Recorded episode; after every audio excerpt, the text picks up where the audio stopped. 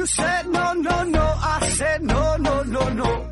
You say take me home. I said no, Perignon. You said no, no, no. I said no, no, no, no. No, no, no, no.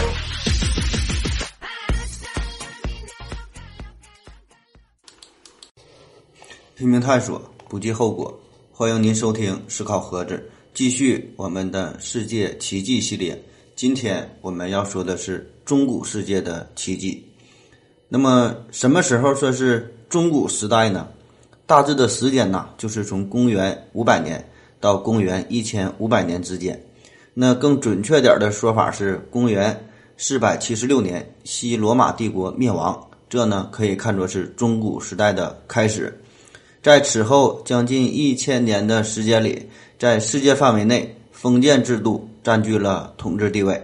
直到文艺复兴时期，那准确的说是公元一四五三年，资本主义的出现，这个中古时代啊才画上了句号。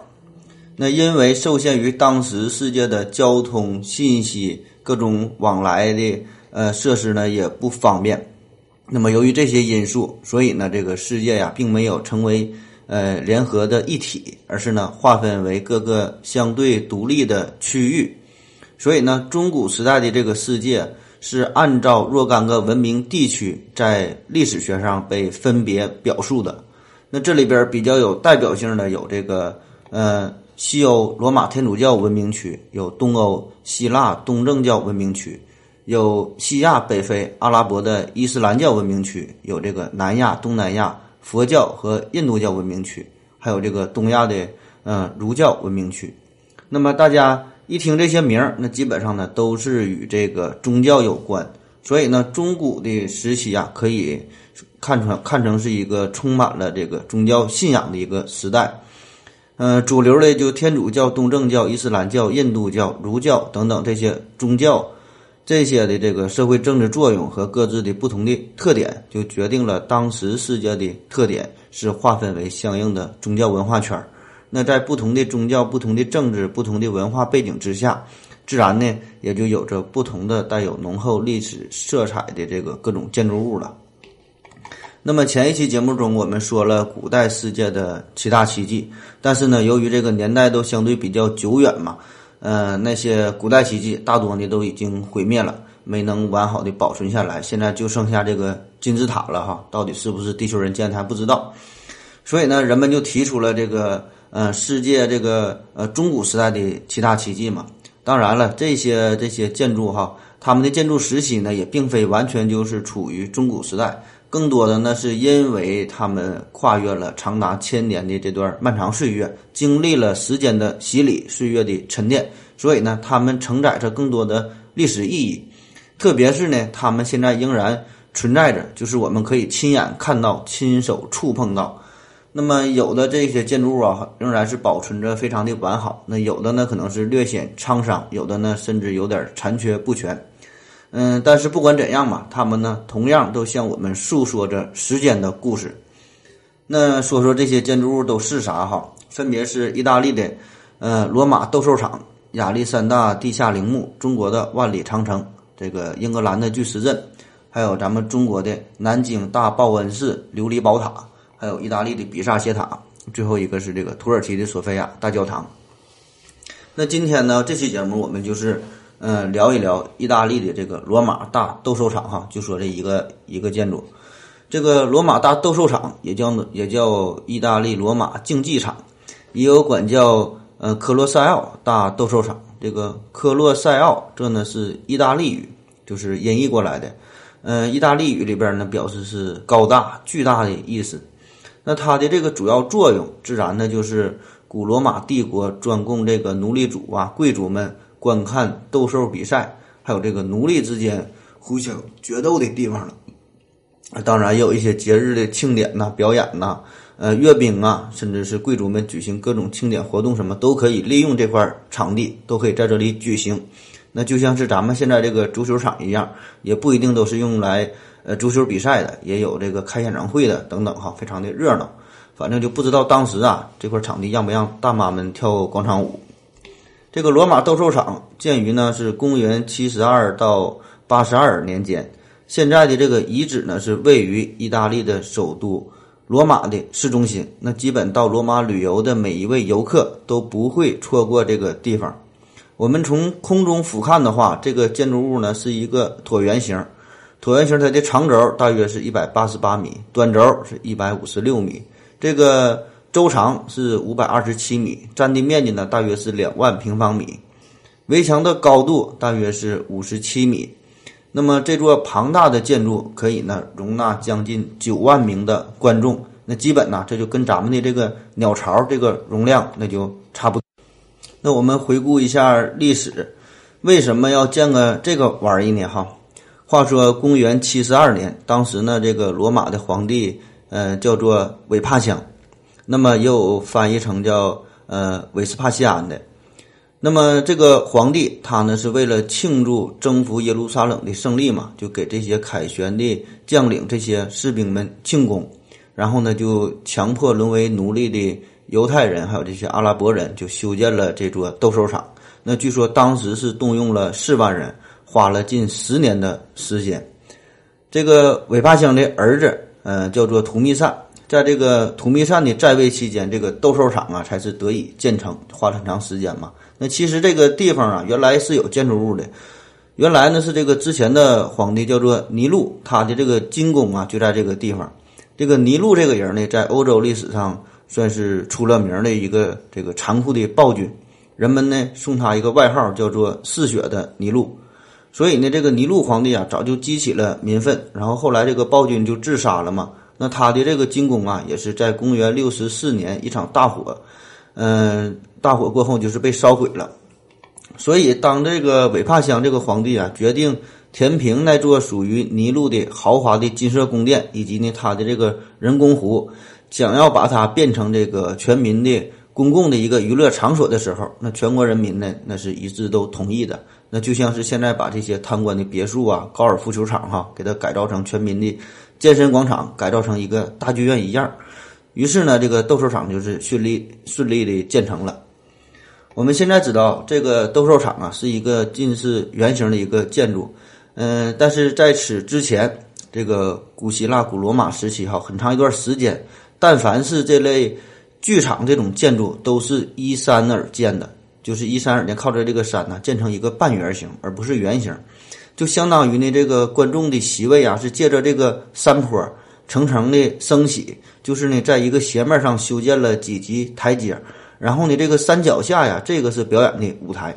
那道理很简单呐，这样呢，就是为了让更多的人可以观看表演嘛。那因为，嗯，受限于当时的这个建筑的工艺嘛，那毕竟没有钢筋、钢筋水泥呀，也没有这个钢化玻璃，那人们就是无法处理这种层层叠叠的这种台阶的问题。那如果你想修建一个规模相对巨大的建筑，那么必然呢就要动用很多的柱子哈，用这个柱子作为支撑。那所以当时这个古希腊人呐，大多的建筑它都是如此，都是这么干的。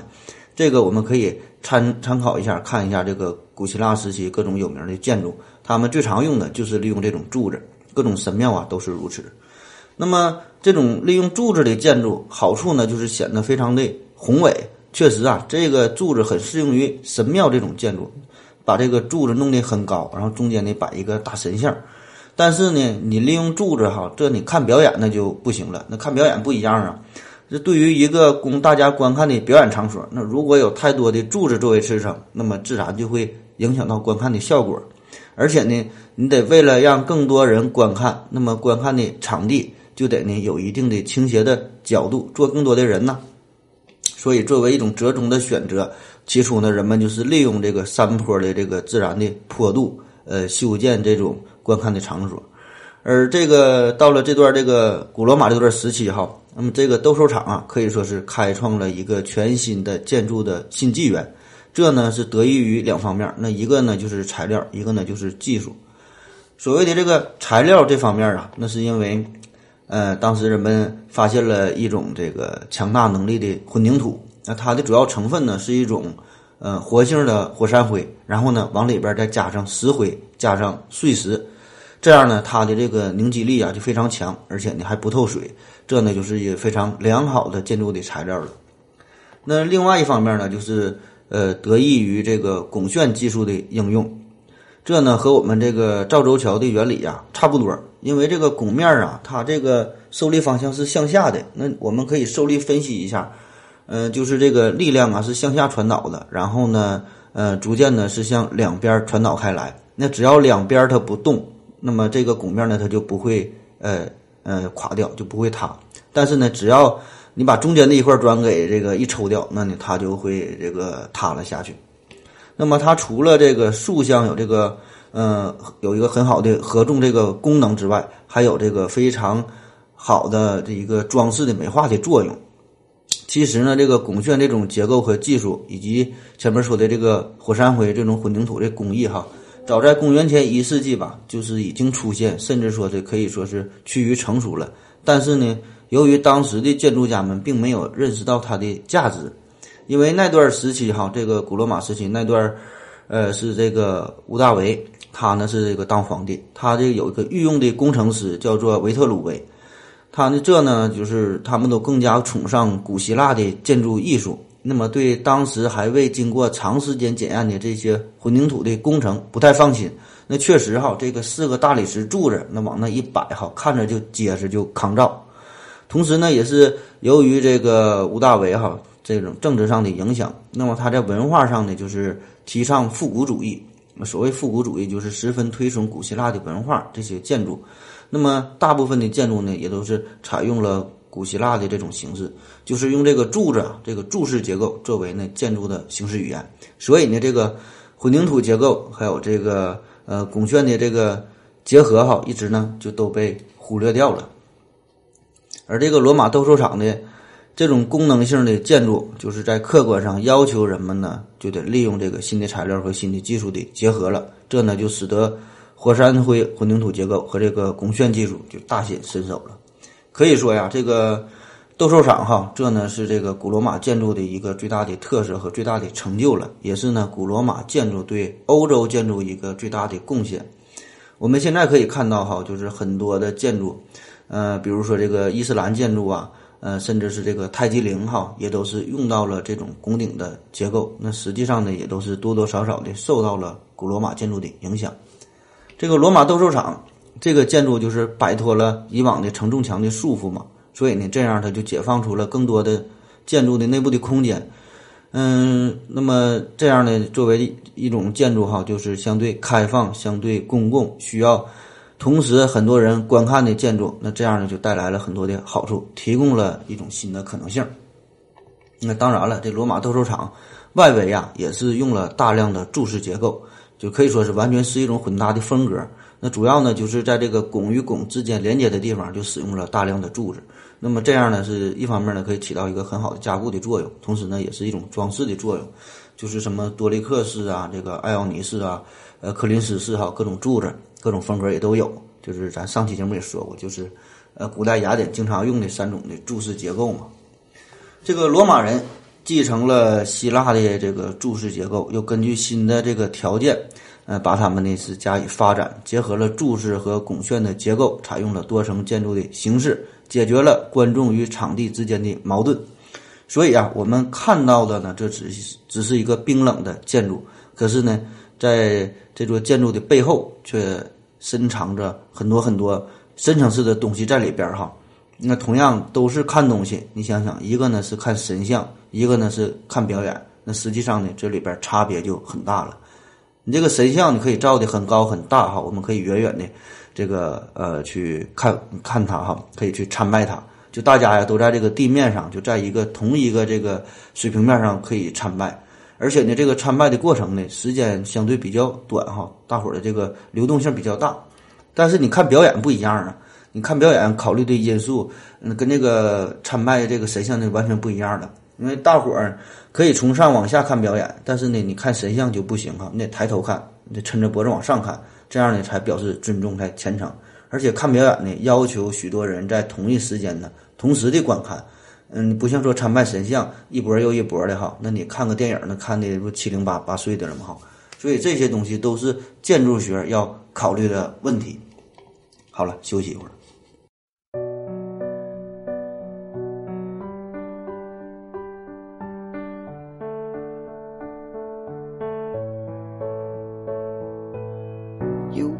Shadow to my light. Did you see us? Another star, you fade away. Afraid our aim is out of sight. Wanna see us? 好了，喝了口水回来，我们继续聊。那个这个地方可以呃插播一个广告，有兴趣的可以联系我。然后呢，以后我就说喝了某品牌的可乐或者是什么什么茶回来，我们继续聊哈。嗯、我们继续聊。说到这个建筑啊，这里稍微介绍一下维特鲁威和他的著作，叫《建筑史书》。毕竟可以说呀，这个维特鲁威是建筑学的一个老祖宗了。这个《建筑史书》呢，也可以说是建筑学的圣经了。那么维特鲁威这个人啊，他是一个富二代，从小呢就受过良好的文化和工程技术方面的教育。他呢本身是罗马人，但是呢他这个非常熟悉希腊语，能够呢直接阅读各种文献，就参考这个希腊的各种建筑嘛。那就像是咱们现在看这个呃英文文献，看这个德德语的文献一样哈。那么他的这个学识呢是相当的渊博，通晓建筑、经济、管理、机械、这个军事工程等等各种技术。然后呢，自己还钻研钻研过几何学、物理学、天文学、哲学、历史、美学、音乐等等吧，基本就没有他不会的。所以啊，我打算以后就供他作为我的偶像了哈。那么他呢，先后为两代统治者呢都服务过，就是主要担任建筑师和工程师。那么这两位统治者呢，分别是这个凯撒和这个屋大维。那么他的这个建筑实书可以说是，呃，现存的最为古老的，也是最有影响力的建筑学专著了。这名儿啊叫十书哈，十本书。那实际上不是十本书，是一本书分为了十卷。那么这本书它呢就奠定了欧洲建筑科学的一个基本的体系。所以呢，此后的欧洲的建筑基本呢也都能看到这个罗马建筑的影子。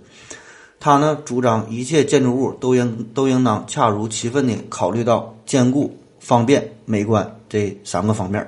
那书中啊不仅讲述了建筑构图的一般法则，还有这个城市的规划呀、市政的设施啊、呃积水排水等等很多方面吧，还有这个许多包括这个呃许多建筑师的修养啊、这个教育哈等等这方面的问题。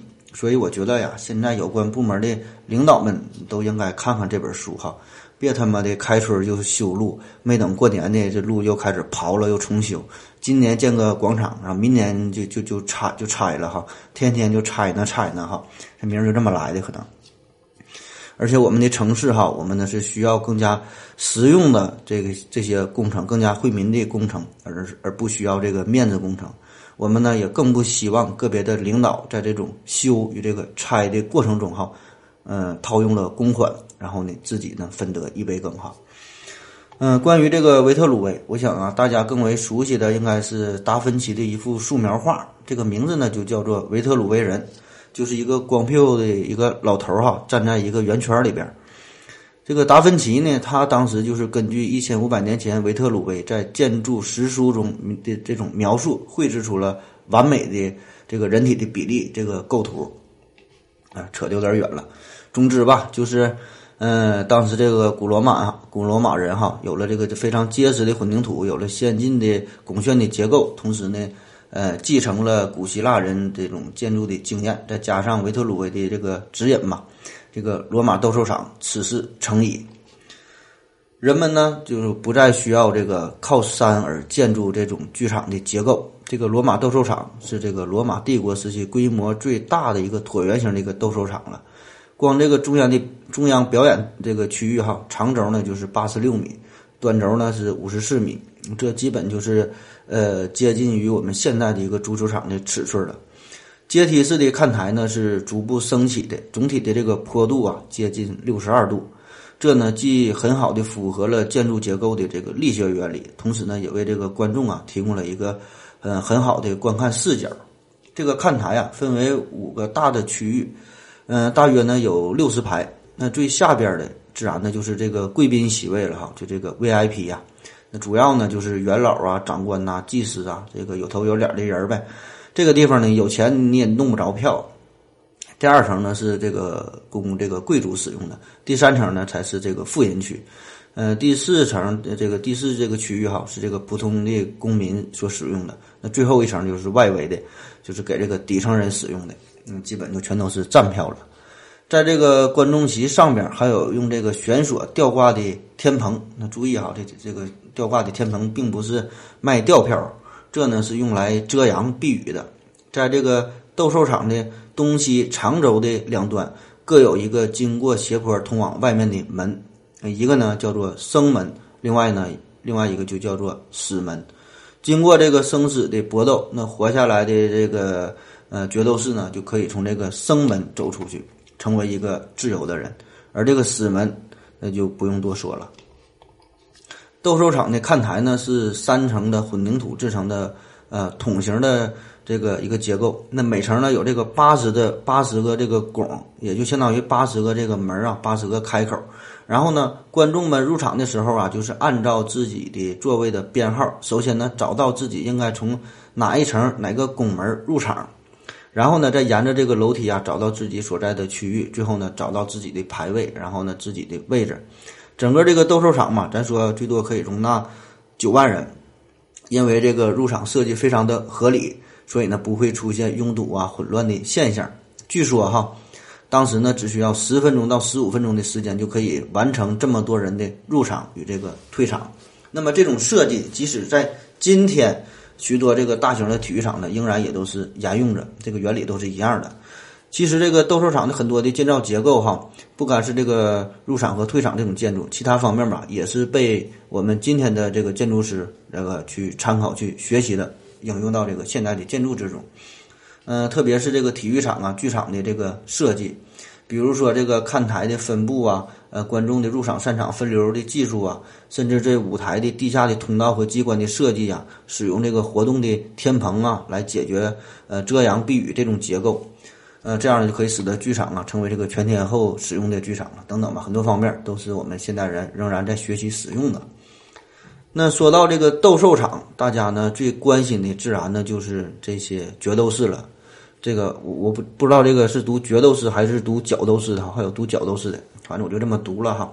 希望呢别给大家误导，领悟这个精神吧。大伙儿可以自己翻翻字典，看看到底读啥。我们通常感觉呀，这些角斗士呢都是奴隶或者是罪犯，然后呢通常呢就是互相这个决斗，或者是和这个狮子、老虎啊、狗熊然后搏斗，那获胜的一方呢获得了自由。其实啊，这个决斗的过程要比我们想象的复杂多了，不是说简单的直接呃把这人和动物放在一起就一顿打哈。这里边啊有很多表演的成分。这个决斗啊可以看作是由当地贵族出资，然后呢邀请专门的这个决斗的团队，在这个决斗场里边进行的一场一一场这个表演。那如果一个家族能够举行一场非常像样的决斗的表演，那么这呢，在当时来说是一个很有面子的事儿，就是能够提高你们家族的威望，还能呢炫耀自己的财富。这呢，对于当时罗马人来说是很重要的事儿啊，就都是要面儿嘛哈。那你想想啊，在当时那么落后，没有网络，没有媒体，也没法宣传，那怎么能让别人知道你家有钱呢？怎么能让别人知道你牛逼呢？你就得砸钱举行这种这个决斗的比赛。那么这一场比赛就得有将近十万的观众来看了，所以呢，这无形当中就相当于给自己的家族打了一个最好的广告。所以说，这个决斗啊是一个非常昂贵的运动。嗯，我们通过这个计算哈，就推测一下当时的这个花销这个费用哈。当时这个呃一户人家这一年的生活费大约呢是一千嗯塞斯特贴姆哈，塞斯特贴姆这是古罗马的货币单位，这也不好读，我们就当成元吧。就说这一家这个生活费是一千块钱，那么一个奴隶呢可以卖到两千四百块钱。那作为这个呃。可以参加这个决斗的这个奴隶，这个一般的一个决斗士，大约的价格在一千到三千元之间，这就相当于大约就是一年的这个花销了。而这个高级的决斗士价格呢，可以达到呃一万五千元，而这个王牌决斗士，这价格啊，甚至可以超过十万元。所以啊，这个奴隶其实也不像我们想象的那么不值钱，这个说杀就杀。所以啊，也不是说每天都有这个决斗比赛的，一般呢都是在这个每年年底，呃，才能举行几场大规模的比赛。而对于这些职业选手来说，这个比赛呀，也不是说的完全就等于呃死亡，比一场就完事儿了。那死亡率其实呃没有想象的那么高。那毕竟啊，他得反复表演，这个多为家族这个赚钱呐。这呢就有点类似于咱们现在这个看起来非常残酷的没摔哈 WWE，这里边呢有着很多的表演的成分。嗯，而且这个决斗士的生死啊，很大程度上呢也是由这个赛事的主席所决定的。而这个混得好的这个决斗士呢，呃，甚至可以从这个决斗的这个过程中，就这个收入啊，可以取得一定的分成，甚至呢，他也可以拥有自己的呃财产，呃，甚至可以有钱了，也可以买奴隶。那最后呢，这个挣到了一定的钱，可以呢，呃，赎买自己的自由。更奇葩的是，就是这个贵族啊，甚至是皇帝，就看得高兴了，也会亲自下场这个比划比划，就把自自己呢扮演成决斗士。那当然，我想这个时候这个动物可能也得跟着换了，可能就得换成这个泰迪或者是博美了。决斗士在这个身份上确实多数属于奴隶，但都不是一般的奴隶。嗯，而且这个这些决斗士啊，还要经过这个学校的一个训练哈，成为这种非常专业的比赛的人士。那这里边所谓的专业，一方面就是说要学习格斗的技能，另一方面呢，就是说你还得会演呐。那这帮人随便拿出来一个放在今天那。保证都是功夫巨星，就说你得会打，打的呢还得好看。那在大多数情况下，这个决斗的表演的整个过程啊，也都是有这个剧本安排的，甚至这些剧本啊，这些表演的内容都会，呃，在这个决斗表演之前都会提前公布出来，目的呢也是为了吸引观众。就比如说。呃，明天嗯要举行一场这个杀破狼的表演比赛哈，是由老刘家族这个独家赞助的。那后天可能是上演暴力街区，是由这个思考盒子贵族这个拿钱支持的。其实呢，这就和咱们现在的各种综艺节目没有什么本质上的区别，就都有一个剧本，就和拍电影差不多。不是你看着呃那些明星啊那么自然的表演，那实际上都不一定拍了几回了。目的呢，就是为了赚人眼球呗。嗯，当然这个。呃，当时的人家这个古罗马这个斗兽表演呢，在一定程度上，在一个侧面上也是丰富了人们的业余生活吧。那只不过这个古罗马的这场 cosplay 哈，更加的血腥，更加的暴力，更加的刺激，更加的真实。那看着呢，也是更加的过瘾了。当时呢，还出现了许多这个专门的呃培训决斗士的学校。那么这个学校呢，通常也是由这个斗兽场呢来为这个学校提供资金，因为你培养出更多的。这个决斗士哈，呃，才能参加比赛，那才能吸引更多的人嘛。那据说这个这些学校哈，可以容纳两千多名的决斗士。那实际上呢，也就是相当于一个训练营和一个监狱的一个呃组合体。这帮人呢，没有什么自由，没有什么权利嘛，就是为了赚钱呗，嗯，为了赎回自由呗。嗯，当然也有一些是呃参赛选手是纯纯的，就是为了赚钱来格斗的。所以呢，这里边可以说哈，既有这个罪犯，也有这个职业玩家。那有的人是为了赚钱，有的人呢是为了赎命哈。这呢就是悲惨的真实生活的一个写照。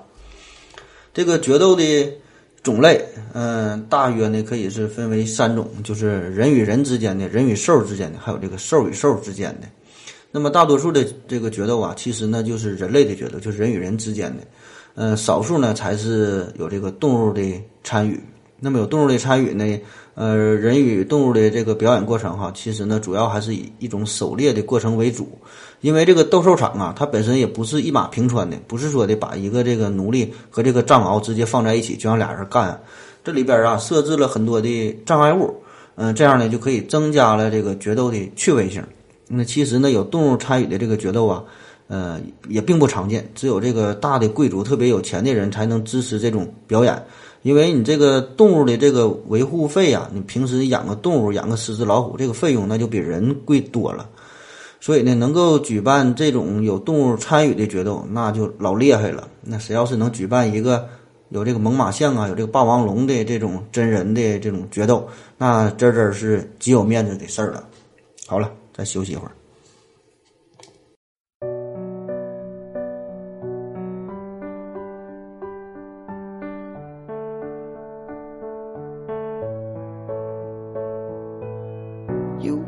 Shadow to my light.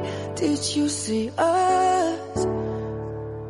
Another star, you fade away, afraid our aim is out of sight. Wanna see us. 好了，尿了个尿回来，我们继续聊。同样哈，这个地方也欢迎广告植入，有兴趣的厂商呢可以找我。嗯、什么各种治疗尿频、尿急、尿痛、尿不尽、尿粉肠、尿等带的药物哈。嗯、咱们继续说这个斗兽场。当初这个斗兽场工程竣工的时候啊，举行了非常盛大的庆祝典礼。古罗马统治者共襄盛举，组织了五千头猛兽和三千名奴隶的一个群殴的表演。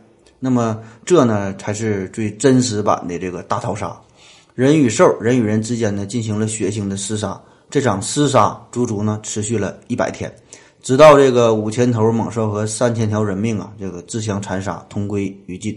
所以啊，今天的什么吃鸡游戏哈，这比起来呢，简直都弱爆了。无怪乎有人说，只要你在决斗台上随便抓起一把泥土放在手中一捏，就会看到印在掌上的斑斑血迹。当年呢，古罗马著名的这个奴隶起义的首领叫斯巴达克，那就是一名决斗士。他呢，最初是率领了七十八个角斗士进行起义，很快呢就发展到了九万多人，在罗马各地坚持战斗，嗯、长达两年多。那么这次奴隶的起义啊，给这个罗马奴隶制是一个沉重的打击。斯巴达克起义呢，也是人类历史上最为著名的，且是影响最为久远的一场奴隶起义了。这个斗兽场除了斗兽的表演呢，还有一些大型的呃歌舞表演之类的活动。那么表演的这个区域，这地下呢藏着很多的呃这个呃管道，还有一些洞口。那么这里边呢就可以储藏一些道具啊，放一些野兽啊，嗯、也可以这个放这些决斗士。那么表演的时候呢，就是再把它们吊起来，就升到这个地面上。所以呢，现在很多的呃这些呃剧场啊，也都是采用了这种方式。这个斗兽场啊，甚至可以利用呃输水道进行引水。那么就是公元二百四十八年，在这个斗兽场呢，就将这样的一个呃引水的管道呃放入其中，呃进行了一场表演，就是表演区形成了一个湖，然后呢表演的是一场海战的场面。这呢是来庆祝罗马建成一千年。那我们现在的舞台哈是很多都是从中受到了启发。这个斗兽场在这个建筑史上啊，堪称一个典范的杰作和一个奇迹，呃，以其庞大、宏伟、壮观而称著于世。虽然呢，现在只剩下了大半个骨架，但是它这种宏伟的气魄、磅礴的气势，我们呢仍然可以感受得到。在公元二百一十七年，这个斗兽场呢是遭到了雷击，然后引起了大火，受到了部分的损坏，但是呢很快就又修复好了，继续这种搏斗的表演。那么这样的活动呢，一直是持续到公元五百二十三年才完全被禁止，那毕竟是有点太野蛮了嘛。公元四百四十二年和公元五百零八年两次强烈的地震，对这个斗兽场都是呃造成了非常严重的损毁。然后呢，在文艺复兴时期，这个罗马呀大兴土木嘛，这个斗兽场这上面有很多块石头啊，这些块石头呢就被搬去建造宫殿、建造教堂了。啊，直到是一七四九年，罗马教廷，嗯、以这个早年有基督教徒在此殉难作为理由，才宣布呢这个地方是个圣地，然后呢对它呢进行了保护。那时至今日，这个罗马这个古老的斗兽场啊，嗯，已经是成为了罗马的一个地标性的建筑，每年呢都会吸引超过嗯四百万的游客在这里进行参观。那么大家如果到这个地方旅游的话，哈，还是呢，请爱护这个古老的建筑，讲文明，懂礼貌。二零一四年十一月，有一个俄罗斯的游客，因为在这个罗马斗兽场的一块砖上边刻下了一个 K，就这个字母啊，估计可能是他名的这个首字母或者缩写之类的，然后他就被捕了，呃，给他了一个严重破坏斗兽场的一个罪名，然后罚了他两万欧元，嗯，是给他监禁四个月。所以呢，这个有钱也不能任性哈，我们得爱护文物古迹。嗯、最后聊一个小话题，这个罗马斗兽场为什么是椭圆形的呢？不是圆的呢？不是方形的呢？那第一方面呢，是因为这种这个它是双中心结构嘛，椭圆有两个焦点，双中心结构。这个斗兽场的表演呢，这个表演的性质和和咱们通常说的这个剧场啊还不完全一样。剧场的话呀，一般呢都是一个扇形，因为我们看表演都得看这个演员的正面，得看他的脸呐。嗯，而且呢是这个一个中心的表演形式。而这个斗兽的这种表演，就是同一时间呢，往往有两个主角，但是一个人一个兽嘛，从两边这个舞台登场，所以呢就对应的是两个中心，就是这个椭圆的两个焦点的位置。而且呢，这是一种动态的表演，也无所谓正面和背面。那么现代体育场的这种类椭圆形的这个造型，呃，同样的也是由于这个运动场地本身就是一个长方形嘛，就典型的就比如说这个足球比赛。嗯，所以现代化的这个每一个大型的体育场都或多或少的烙上了一些这个古罗马斗兽场的呃设计的风格。所以呢，拥有这个双方竞技的这种这种表演的这些项目哈，在本质上呢也是催生了这种有长轴与短轴的椭圆形的场地的形成。那当然了，呃，我们说的这种比赛场地哈，都是要求相对规模比较大的比赛。而对于一些比如说相扑啊、拳击啊、摔跤之类的，就是场地比较小的话，嗯，还是一个就还是方形的，并不符合这种规律。嗯，第二方面呢，就是说，呃，如果要是正方形或者是长方形的这种场地的话，在这个有直角转弯的这个地方啊，就是不能很好的利用空间，有一些地方呢就浪费了，这个座位的这个排列呀也会有问题。而且呢，对于这种决斗的表演表演来说，你这一个方形的场地呢。呃，不太适合让这个呃决斗士嗯逃出这个死角。那就比如说你被这个野兽啊困在一个角落里，就是一个方形的结构，这样呢你就不容易逃跑。而这个圆形的话，就就给你提供了一个呃更多的一个逃跑的可能性。第三呢，就是这种椭圆形的结构呢，呃，可以更好的拉开这个座位的档次。嗯，这就是说，不仅是一个如果圆的话呢，一个同心圆的话，也也就是一个从远到近的问题。而这个椭圆的话来说呢，它有这个长轴和短轴嘛。那么这样坐在短轴位置的这个皇帝啊，或者是一些贵族，就会比坐在长轴上的这些平民百姓享受更好的一个观看的视角，提供一个更大的一个视野。那么现在我们看这些足球转播，这个主的这个摄像头位置哈，也是呢位于这个呃很好的这个位置上，就是短轴这个点。那其实啊，本来这期节目基本到这呢，也就是完事儿了哈，差不多也就这些内容。但是上期节目，呃，有人听了我最后的那段结尾，就是普遍反映这个爱听作文哈，那就满足你哈，给你整段作文。其实这玩意儿也没啥用。走进罗马斗兽场，仿佛呢瞬间就穿越了时间隧道，走进了两千年前的那个时代。在这里，我们呢可以感受历史的沧桑，在这里，我们可以看到古罗马帝国的辉煌。罗马这个词语呢，已经成为了英雄的代名词。同样，在这里也上演了无数的历史话剧，成就了无数个帝王的梦想。罗马帝国因战争而兴旺，又因战争而灭亡。这是一个充满杀戮与血腥的城市，这是一个充满文明与辉煌的地方。漫步在罗马街头，这里呢有时尚的浮光掠影，这里有历史的漫长沉淀。罗马斗兽场如今呢，只剩下大半个骨架，失去了曾经的繁盛与喧嚣，但是却又增添了几分悠久与韵味。我们究竟能从这里边看到什么呢？建筑家们看到的是两千年前人们如何利用简陋的工具而建造出如此精美宏伟的城市地标；科学家们看到的是两千人两千年前。人们已经掌握了先进的科学技术，时至今日，它仍然被我们广泛的利用。艺术家们看到的是两千年的岁月里各种流行的符号，其实呢，只是一个又一个不停的轮回。政治家们看到的是一个又一个帝国的崛起与衰败，在时间面前，我们呢没有胜利者。罗马竞技场。从它诞生的那天起，就是罗马的象征。今天呢，仍是如此。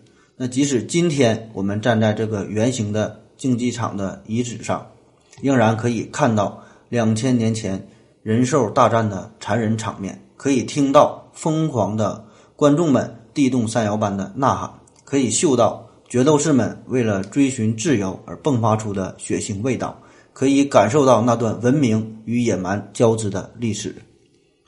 站在斗兽场的中央，面对一块块已经千年风吹雨打的斑驳巨石，遥想古罗马当年的辉煌是那样的光荣，那样的残酷，是那样的光明，又是那样的黑暗。这呢是古罗马人的历史，也是我们全人类的历史。如今，我们通过电影、通过各种书籍、通过各种媒体，可以呢更加深切地感受到当时在这里发生的人与兽之间的残酷的格斗与搏杀，而这一切只是为了给坐在上面的观众带来一些原始而又野蛮的快感。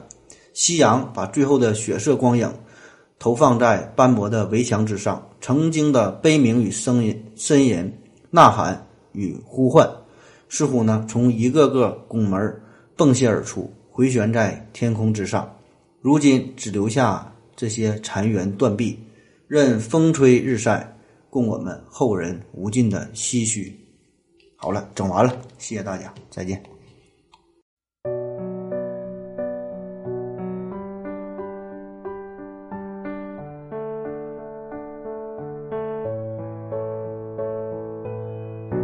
were the shadow to my light.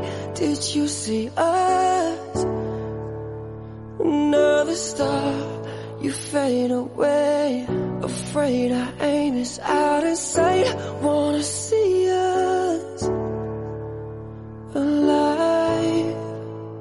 Where are you now? Ooh, where are you now? Oh, where are you now? Was it all in my fantasy? Where are you now? Were you only imagine